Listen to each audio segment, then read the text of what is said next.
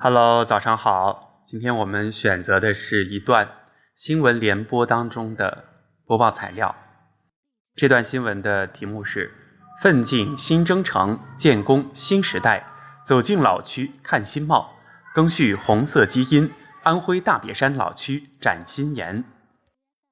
当时的新闻配音是由宝晓峰老师配的，配的特别好。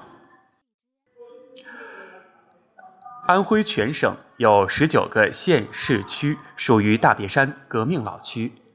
党的十八大以来，安徽广大干部群众牢记习近平总书记嘱托，发扬传承老区精神，奋力闯出一条具有新时代特色的老区振兴发展新路。眼下，安徽金寨县大湾村的村民迎来了一年中最忙碌的日子。近年来，村里的山地漂流、采摘体验等旅游项目，吸引了越来越多的游客。村民在家门口就有了稳定收入。身处大别山腹地的大湾村，曾经和安徽其他的贫困村一样，交通不便，发展滞后，贫困发生率居高不下。老区人民生活怎么样？习近平总书记一直牵挂于心。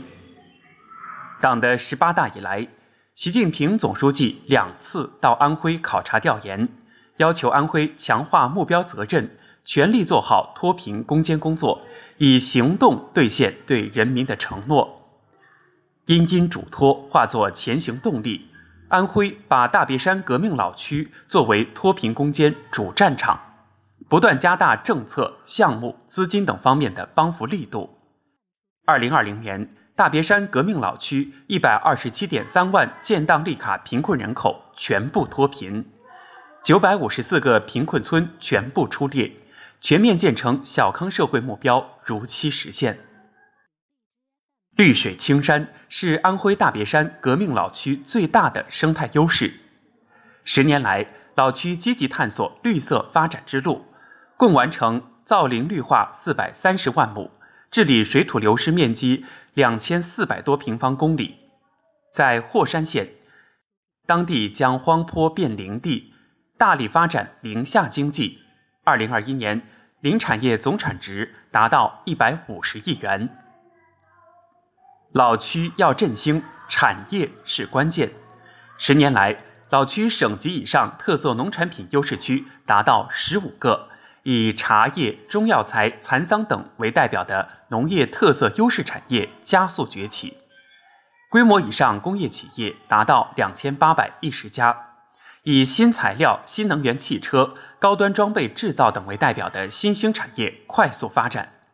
在安庆市，以整车制造企业为龙头，集聚了上下游一百一十多家汽车零部件企业，带动了区域产业急剧发展。补短板、惠民生。十年来，安徽大别山革命老区实现了市市通高铁、县县通高速，县域义务教育实现基本均衡，B 级型县域一共体建设实现全覆盖。老区农村居民人均可支配收入由二零一二年的六千六百七十二元增加到二零二一年的一万六千二百四十四元。未来，安徽省将重点推动。